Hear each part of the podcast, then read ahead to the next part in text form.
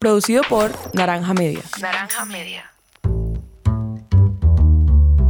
Antes de empezar este episodio queremos contarles que ya cumplimos un año al aire y eso solo hace que querramos seguir haciendo más contenido, pero sobre todo reinventarnos como Innovación Bancolombia.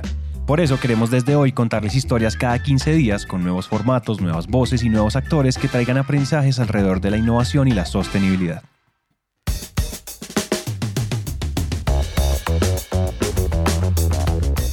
Hola a todos y bienvenidos a Innovación Bancolombia, un podcast de Bancolombia en coproducción con Emprendete, en el que nuestra misión es aterrizar la innovación y la sostenibilidad para llevarla al ADN de todos, a través de historias de líderes que hayan vivido y respirado estos temas. Por eso, cada 15 días les traemos un nuevo invitado para que nos deje lecciones y aprendizajes que podamos aplicar en diferentes contextos.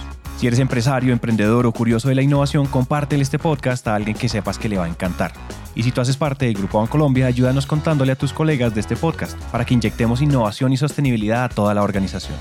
Si les gusta este episodio o algún otro de Innovación Bancolombia, síganos en Spotify o déjenos una reseña de 5 estrellas en Apple Podcast. Eso nos ayuda a llegar a más personas. La historia de hoy es la de una de las muchas empresas aliadas a Bancolombia, de esas relaciones estratégicas y bien pensadas que resuelven problemas en conjunto para los clientes. Es mucho más rápido llevarle a un cliente valor a través de una alianza y apalancándose en un partner que tenga las habilidades que uno no tiene que desarrollarlas internamente para poderlo hacer. Porque la plata y el tiempo se acaban, pero la posibilidad de, de, atender al cliente no es infinita. Porque atrás de esos hallazgos corporativos y estratégicos están las historias de personas que han trabajado y han dejado todo en la cancha para conseguir esas soluciones y lo suficientemente redondas para que una organización tan grande como el banco encuentre valor e interés en trabajar junto a ellos. Es por eso que hoy Diego Peñuela y Cristian Villamizar, cofundadores de Back Startup, están ante los micrófonos para contar las lecciones fundamentales que aprendieron de hacer crecer un emprendimiento que surgió de resolver una necesidad muy puntual y que los llevó a hacer hoy una solución contable y legal perfecta para los emprendimientos en Latinoamérica y que hoy hace parte de las soluciones que hacen alianza con Bancolombia. Entonces, yo soy Diego Peñuela, soy uno de los fundadores de Back Startup. Eh, de, soy ingeniero de sistemas y técnico de, digamos, de formación pero en la vida real he aprendido de todo, he, aprendido temas comerciales, de ventas, de desarrollo de negocios, de expansión, de crecimiento, de contabilidad. No, pues hoy en día soy más bien como un, una mezcla de todo lo que uno puede necesitar para emprender, como un full stack entrepreneur. Eh, hola, yo soy Cristian Villamizar. Yo soy contador de profesión, pero me formé en el Reino Unido. Eh, allí hice un MBA y me aburrí del mundo corporativo y decidí venirme para Colombia a emprender. Es muy poco común que desde el principio en los emprendimientos piensen en hacer una buena proyección financiera, una buena trazabilidad en las ventas y sus márgenes, o que logren costear muy bien el producto, o no sé, solamente actuar como si no existiera el dinero que va para los impuestos. Piensen en que en Latinoamérica la educación financiera en general es tan baja que hace que emprender sea más difícil, porque el solo ejercicio de emprender es empezar a hacerse un curso contable intensivo.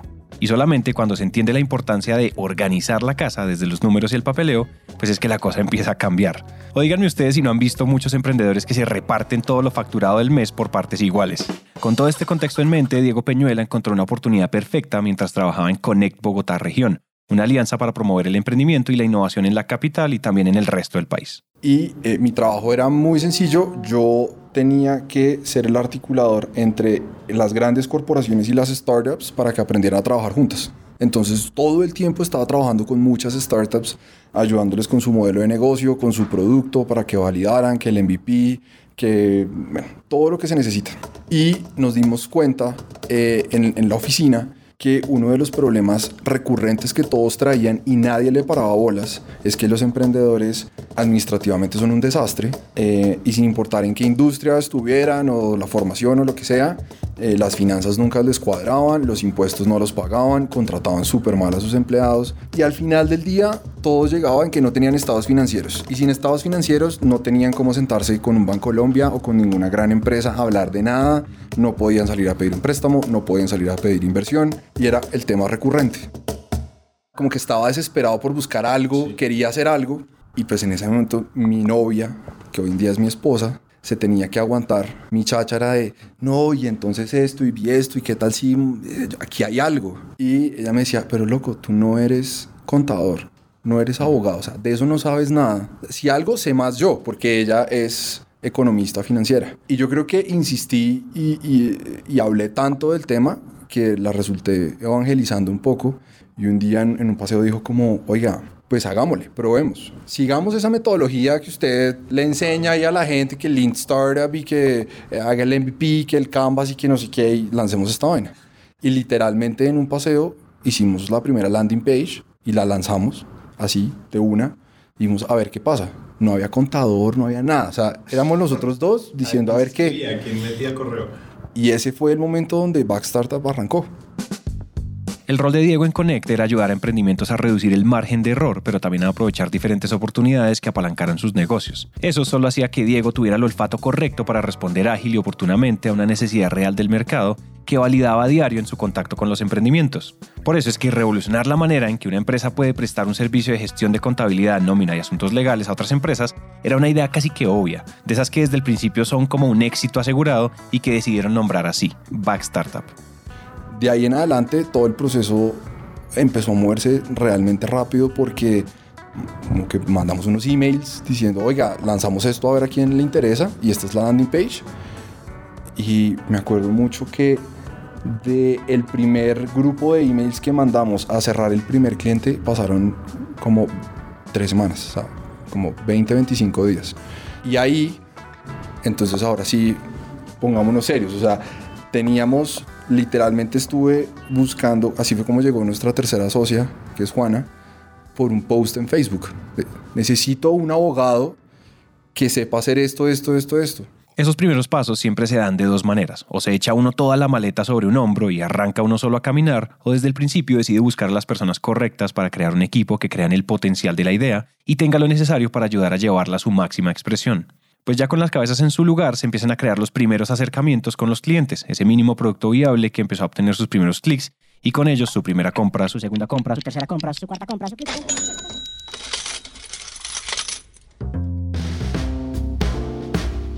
Y esto empezó a crecer relativamente rápido, eh, al punto en donde el talento humano que teníamos ya no era, digamos, no tenía el nivel que esperábamos para poder estructurar bien procesos y, y entender bien cómo llevar una operación que ya tenía, no sé, 20 clientes.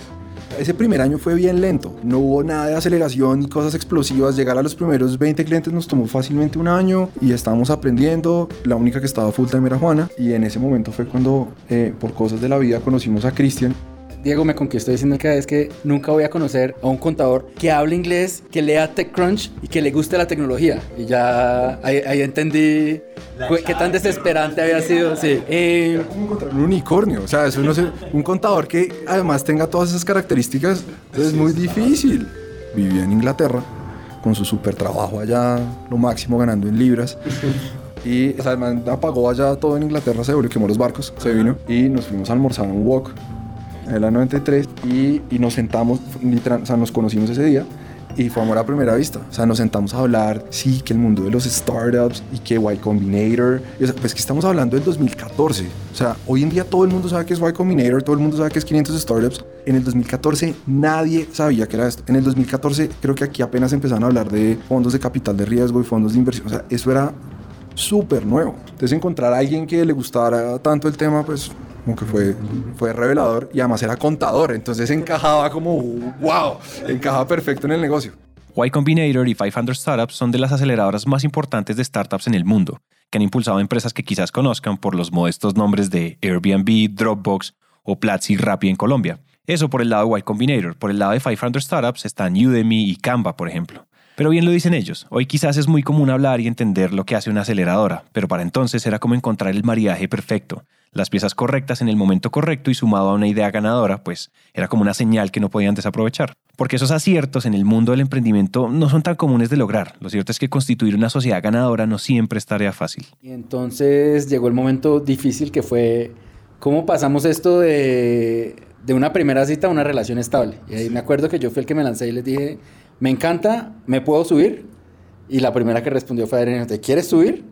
Eh, creo que con- en retrospectiva puedo darme cuenta de que fue con una sonrisa eh, un poco malévola, como, ¿seguro que quieres esto? Creo que de las cosas que más hemos aprendido en este negocio del lado duro administrativo denso es que las conversaciones difíciles hay que tenerlas súper rápido. Y los emprendedores tienden a ser súper eh, nice and soft. Son, son muy, no sé, no les gusta, no les gusta entrar, son muy tibios y no les gusta entrar en este tema. Entonces les gusta postergar las conversaciones difíciles de porcentajes, plata, eh, roles, toma de decisiones, todo lo aplazan. Es de seres humanos huirle a las conversaciones complicadas e incómodas, pero emprender es como empezar cualquier relación de pareja. Si usted desde el principio no es claro con sus socios, las cosas no van a funcionar. Y ese es uno de los aprendizajes más grandes de cualquier emprendedor. Las cosas se hablan sin arandelas, sin pelos en la lengua. Si los equipos son capaces de dejar todo en la mesa, alegrías, tristezas, errores, miedos, fracasos, absolutamente todo, pues así todo el equipo puede ayudar a que se solucionen las cosas de manera rápida y oportuna. Porque ningún problema se soluciona solo con pañitos de agua tibia. Así funcionan las cosas en la vida y también en las empresas. En nuestro caso sí, como lo decía Diego, es el, ese fue el primer indicador de que hacíamos un buen fit y es que llegamos a consenso muy rápido. Es como, ¿qué es lo que cada uno quiere? Listo, estamos acá, nos comprometemos acá, en esto no hay diferencias, salió y vamos a tomar cerveza. Y en ese punto ya éramos cuatro socios y cuatro empleados. O sea, había, había el mismo número de socios que de personas contratadas. Desde el principio, la apuesta de Back Startup para crecer fue tener a su equipo tranquilo, dándole lo necesario y enfocándose en hacer todo para pagarles bien. Porque eso motiva y es la manera en que ustedes van a tener manos para crecer su negocio. Muchas veces hay que poner primero y por encima de los fundadores el sueldo de las personas que trabajan para la empresa. Y aquí no hay que sonar fatalistas, pero sí realistas. Y el equipo siempre tiene que ser una prioridad porque sus manos son las más valiosas que cualquier otra cosa cuando se está jugando a crecer el negocio. Una vez este equipo estuvo consolidado y listo para mover la maquinaria de Back Startup, les llegó el momento de ponerse otras metas y de probarse a sí mismos que sí podían llevar sus servicios de contabilidad más allá de las fronteras colombianas. Literalmente estábamos tratando de, de crear algo nuevo. Entonces nos volvimos obsesivos con el tema de vámonos para otro país. Seamos capaces de abrir otro país y manejar todo digitalmente. Y vender todo digitalmente y lograr entender que este negocio sí se le puede meter tecnología a ese nivel. Eh, y eh, dijimos, bueno, listo, ¿cuál? Entonces, bueno, ¿cuál es el siguiente país que tiene más startups? México. Listo. Entonces, vámonos para México. Y literalmente buqueamos un- unos tiquetes, nos fuimos una semana para México. Yo traté de, de conseguir la mayor cantidad de contactos y citas para literal ir a validar, ir a ver qué, qué- es qué, ir a hablar con emprendedores, con gente de coworkings, con ver qué pasaba. Gente súper linda me hizo unas intros desde acá, desde Colombia. De hecho, recuerdo mucho a César Cortés también, si escuchaba esto chévere. César me hizo una intro con la gente de 500 Startups. Dijo, oiga, eh, ellos están en México, eh, acabaron de reactivar el fondo, ¿por qué no se reúne con ellos, Diego? Y dije, listo, de una. Y casi no me reciben porque en ese momento el, el director de 500 Startups Mundial, que se llama Dave McClure, pues ya no, ya no lo dirige, pero Dave McClure estaba en México. Tipo, es una eminencia en el mundo de los startups, o sea, es Don Dave McClure.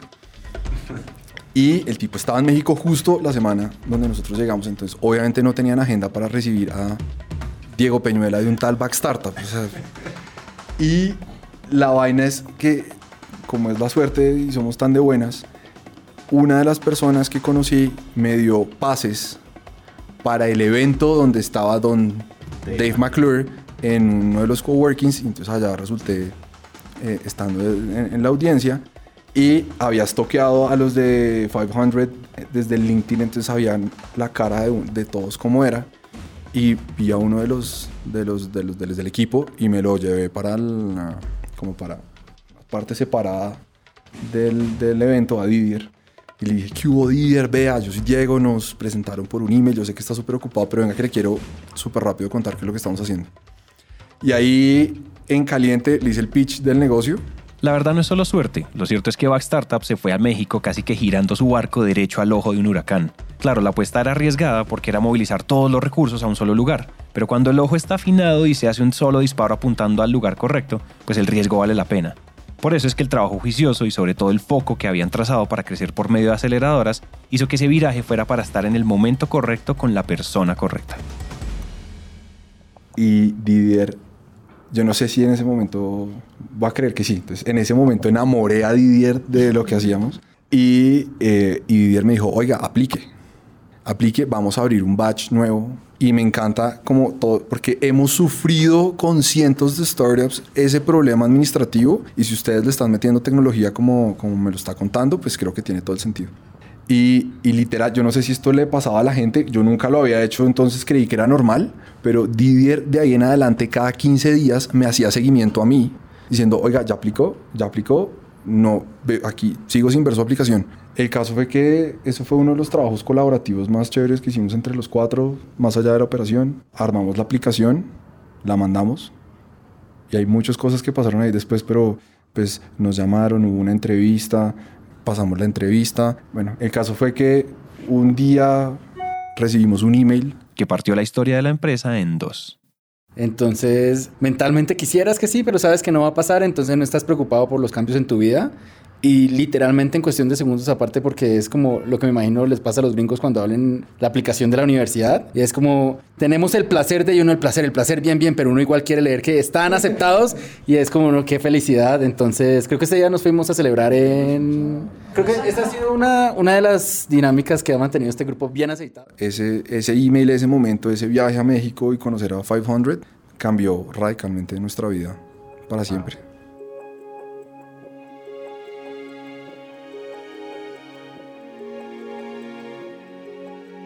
Justamente los, las dos abrieron convocatoria al mismo tiempo, 500 y Mass Challenge. Y dijimos, pues marica, apliquemos a las dos, que igual si no pasamos a una, pasamos a la otra y como sea nos vamos a México. Entonces, eh, literalmente en la misma semana nos enteramos que pasamos a ambas.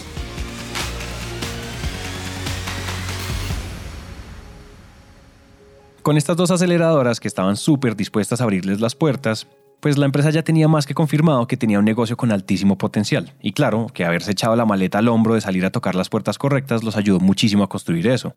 Aquí es donde toda esa tolerancia al fracaso rinde sus buenos frutos. Entonces, para Back Startup llegó la hora de la verdad, la hora de empaparse de todo ese conocimiento, pero también de llegar a ese puerto nuevo por el que tanto habían trabajado. Esa primera gran inversión que definitivamente se merecía. Bueno, nos fuimos los cuatro, sin plata. Y, eh, y llegamos a México y, me acuerdo mucho que Carolina, no, Camila, Camila Lecaros, eh, la directora de Mass Challenge, la invitamos un día como, que nos viéramos a desayunar. Y, nos encanta Mass Challenge, pero pasamos a 500 y pues no, o sea, pues no hay chance. Pues nos vamos a ir por, por 500. Y entonces fue una vaina muy loca porque por primera vez sentí eh, nos sentimos sexys en un negocio cero sexy como la contabilidad. Yo lo, yo lo sentí en la mesa. Era como, no, pero ¿cómo te vas a ir a 500? También puedes estar acá. Y ustedes son cuatro, los cuatro se vinieron porque no están dos y dos. Y entonces fue como, nos sentimos la, como, como, hey, somos muy sexys y nos quieren. Y pues más challenge eh, tiene un modelo de aceleración súper diferente al de 500, pero que puede salir mal. Y pues muchas cosas pueden salir mal. Entonces esta vaina no, no paraba, esto nunca acababa, todo el tiempo estábamos pensando en esto, hablando de esto, hablando que desde un programa en la responsabilidad en el otro, aprendiendo un montón de cosas que no sabíamos, aprender a hacer fundraising, todo lo que hay detrás de empezar a levantar capital. Y, y era demasiado, esto era una olla a presión, era demasiado, demasiado voltaje, entender que además es, yo no sé por qué uno cree que esto pasa, pero es como, hey, pasé en un programa de aceleración y entonces me van a dar capital y entonces tú llegaste y al otro día entonces te van a dar un cheque para que consignes. Eso no pasa. Entonces ya llevábamos un mes y medio viviendo en México, no nos habían dado un peso y era, esto es, agregue ahora más presión financiera al cuento, todos los días comiendo tacos. Y fue justo antes de que entrara el desembolso de 500 donde de verdad estábamos comprando comida con monedas. O sea, así como que las moneditas que guardas en un vaso, acá donde sea, contándolas para salir a, comprar algo de comida y de verdad, o sea, la hospedada la habíamos pagado el, eh, adelantado y eso era como la única tranquilidad de, pues, te techo tenemos. Esto era, uh, esto era una vaina muy dura. Yo nunca había sentido tanta presión y que tantas cosas dependían eh, en mi cancha y que el día nunca me alcanzaba. Uh -huh. Era demasiado voltaje. Y súmenle que, y me enteré que iba a ser papá.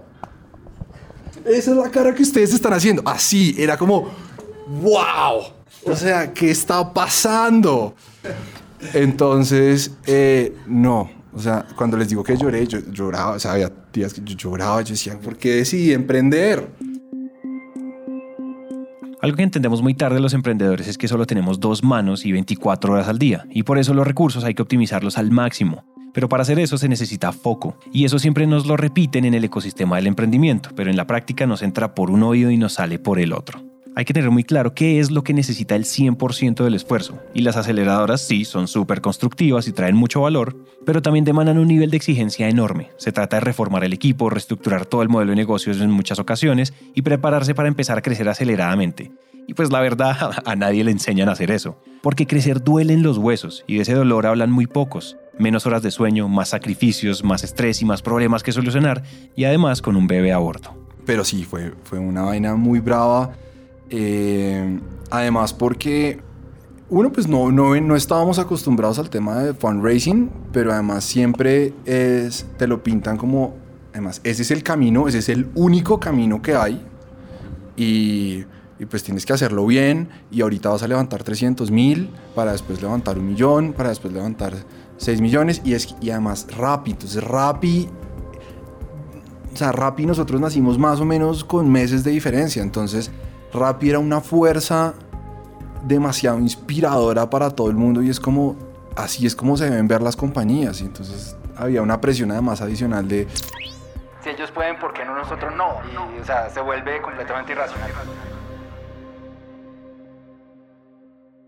Toda esa turbulencia dejó muchos aprendizajes para el equipo y Diego y Cristian nos dejan un par antes de continuar. Entonces creo que ese, ese mindset de ser súper ágiles, eso mm, me quedó súper grabado de los procesos de aceleración. Eh, lo segundo, parece un poco contraintuitivo, pero es, si puede crecer sin levantar capital, hágalo. Tom, bootstrapear lo máximo.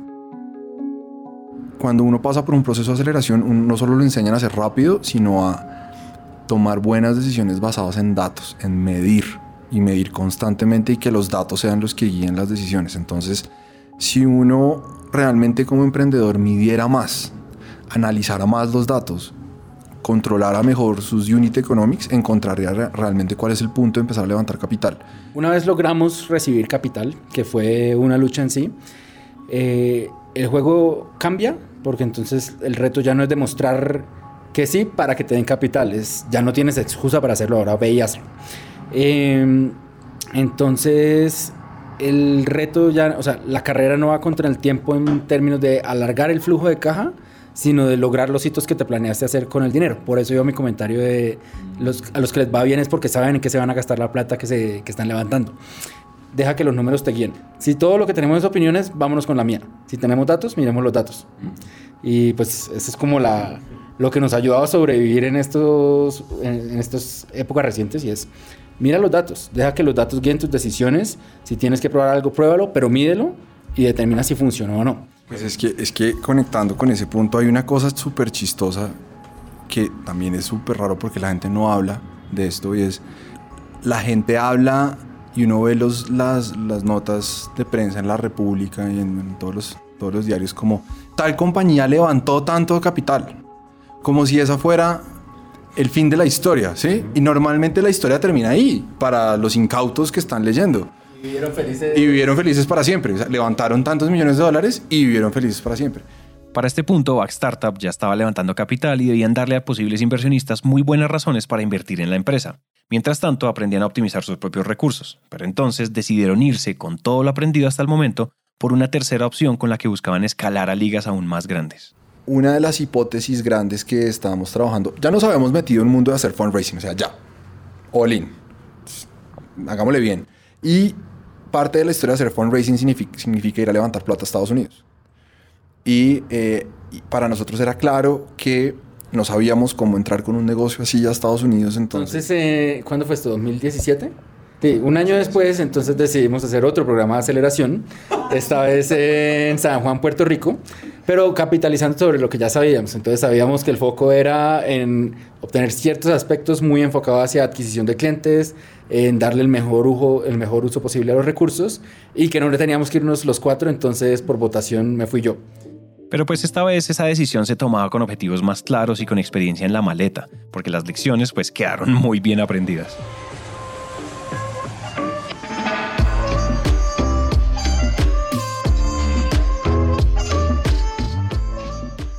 No me vuelvo a ir pelado. ¿sí?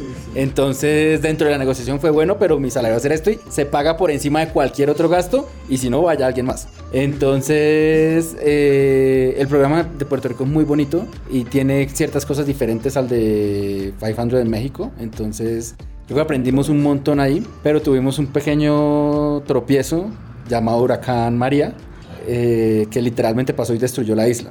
Duramos 15 días con, en esa época, mi prometida, ya hoy mi esposa, atrapados en la isla. Afortunadamente teníamos efectivo porque ni los cajeros electrónicos funcionaban, viviendo de McDonald's y Burger King y finalmente nos rescató un avión de la Fuerza Aérea Colombiana para traernos acá. O sea, fue... Survivor, emprendimiento. Sí. O sea, creo que, y solo para conectar esa anécdota con otra cosa que pasó ese mismo día, y son cosas que es que uno no anticipa y están dentro de la letra pequeña de ser emprendedor, es que exactamente el mismo día que María tocó tierra en, en Puerto Rico y perdimos contacto con Cristian, fue el terremoto en México y nuestra oficina quedó destruida En México. en México. Y entonces era el mismo día teniendo que manejar una operación. No sabíamos de la gente de México, no sabíamos de Cristian en Puerto Rico, teníamos que tener la operación en Colombia y era como, o sea, es como problemas que uno cree que le pasan a multinacionales, pero sí, y tienen un helicóptero para mandar a la gente. ¿Qué hacemos? O sea, realmente es, es muy complicado tener que lidiar con tantas cosas a la vez y obviamente eso pues no solo nos pasó a nosotros, miles de compañías que se vieron como afectadas por lo mismo, pero son cosas que Nadie lo. Nadie, na- uno nunca está preparado para que eso pase. Uno siempre cree que correr un negocio es correr el negocio. Pero no, hay infinidad de cosas que siempre pasan al re- con la gente, desastres naturales. O sea, es re loco. Con desastres naturales y todos los agravantes posibles, este equipo se mantuvo sólido y resiliente. Y bien lo decían, nadie prepara a un emprendedor para estar listo a los imprevistos, que son de todos los tamaños, como ha sido evidente en esta historia. Pero hasta aquí esta es la historia de un equipo fuerte y atrevido que tenía muy claro a dónde querían llegar. Pero este es el momento para mencionar algo muy importante para todos los emprendimientos que están escuchando. Y es que por más bonitas y aventureras que suenen las historias de los emprendedores, pues lo cierto es que la única manera de medir el éxito de los negocios es evaluándolos con datos y poniendo al cliente en el centro. Tracción, engagement, crecimiento, ventas, etc. Todo eso evidencia si en realidad se está construyendo una estructura sólida o si solamente se trata de la buena historia de un castillo de cartas. Y entonces todo, todo el que es founder tiene una visión que quiere materializar y perseguir las visiones sin los datos, sin tener al cliente en la mitad, sin estar cerca de su experiencia, sin entender si realmente estamos generando no valor, sin entender bien los procesos. O sea, una cosa que realmente nos ayuda a medir y a tener el termómetro en que el valor se está generando, eh, gastarse la plata es súper fácil. Tomar malas decisiones es súper fácil. Eh, y yo creo que de las lecciones más grandes es, es eso, es creo que eh, tener al cliente muy cerca y nunca dejarlo ir y nunca dejarlo estar en el centro de la conversación del por qué es que estamos creando lo que creamos y en dónde estamos invirtiendo el dinero que invertimos. Porque incluso medir esos datos, pues también se vuelve parte del negocio. Nosotros siempre entendimos que, pues sí, hacemos la contabilidad, ¿no? Es un negocio súper sexy, pero realmente lo que nosotros descubrimos es que tenemos un montón de información que nadie más tiene. Y es un montón de información financiera súper valiosa que justamente porque nadie más tiene es que hace que el sistema sea súper ineficiente para las startups y para las pymes a la hora de poder acceder a productos de crédito. ¿Por qué? Porque el sistema tradicional no está diseñado para confiar en la información que entrega una startup o que entrega una pyme. ¿Por qué? Pues porque viene firmada por el amigo contador del primo, del tío, del hermano. Entonces, cuando nosotros, de hecho, uno de nuestros inversionistas principales es un banco. Porque el banco vio en nosotros como, oiga, es que esta gente tiene información que yo no tengo, pero además puede ser un punto objetivo que me permita acceder a un mercado que es de mucho riesgo porque no les puedo confiar en la información y me pueden dar información objetiva. Entonces, eh, naturalmente cuando, cuando pues uno de nuestros inversionistas es un banco, dijimos, oiga, en Colombia, en, en Colombia tenemos que acercarnos al sector financiero real, al sector financiero tradicional. Y bueno, ¿quién es el, ¿cuál es el banco que le está metiendo más la ficha al tema de emprendimiento? Y que, y que si hablamos de emprendedores de tú a tú, es que, es que este es el besting con la serie A, pues me va a entender. Y pues Bancolombia era el único banco que realmente en ese momento estaba full abierto a, a, tener, a, a entender que tenía que cambiar el chip para hablar de temas de emprendimiento a ese nivel. Es ahí cuando estos dos caminos se conectan y los discursos se encajan, porque Backstartup es una compañía que entrega valor a las empresas y emprendimientos, porque ayudan a robustecer sus estructuras financieras y legales. Esto solo hace que las empresas sean más sostenibles en el tiempo y que estén más preparadas para afrontar negociaciones más grandes que generan más impacto como por ejemplo con Bancolombia, que desde ese entonces ya estaba buscando cómo acercarse más a las startups para construir modelos estratégicos que resuelvan problemas específicos para los clientes. De esa mezcla es la que quisimos hablar hoy, en la que una startup puede llegar a más clientes y mejores oportunidades apalancándose en lo robusto de una organización como un banco. Y por otro lado, Bancolombia encuentra un aliado para brindar soluciones a los emprendedores y las pymes para acceder a productos como créditos, por ejemplo, a los que antes pues no era posible acceder.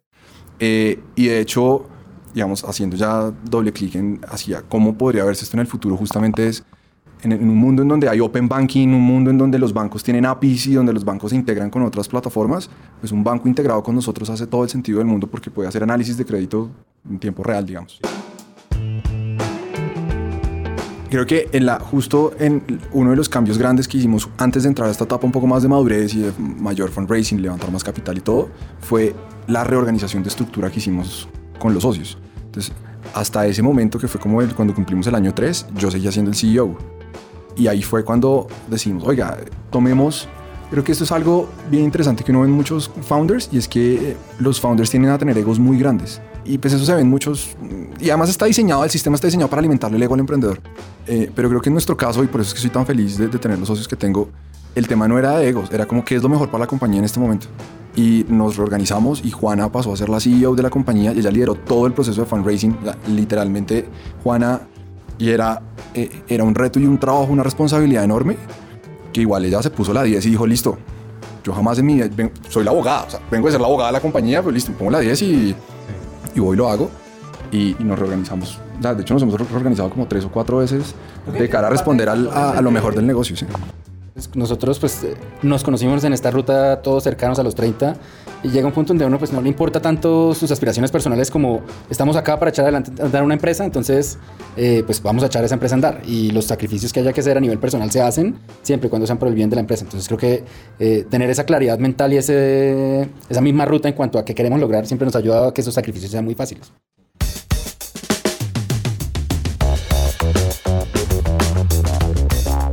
Hasta aquí llega este episodio. A Cristian y a Diego, muchas gracias por compartirnos su historia. Esperamos que lo que acaban de escuchar haya logrado aterrizar algún tema, concepto o idea, o que simplemente hayamos hecho algo un poco más sencillo de entender.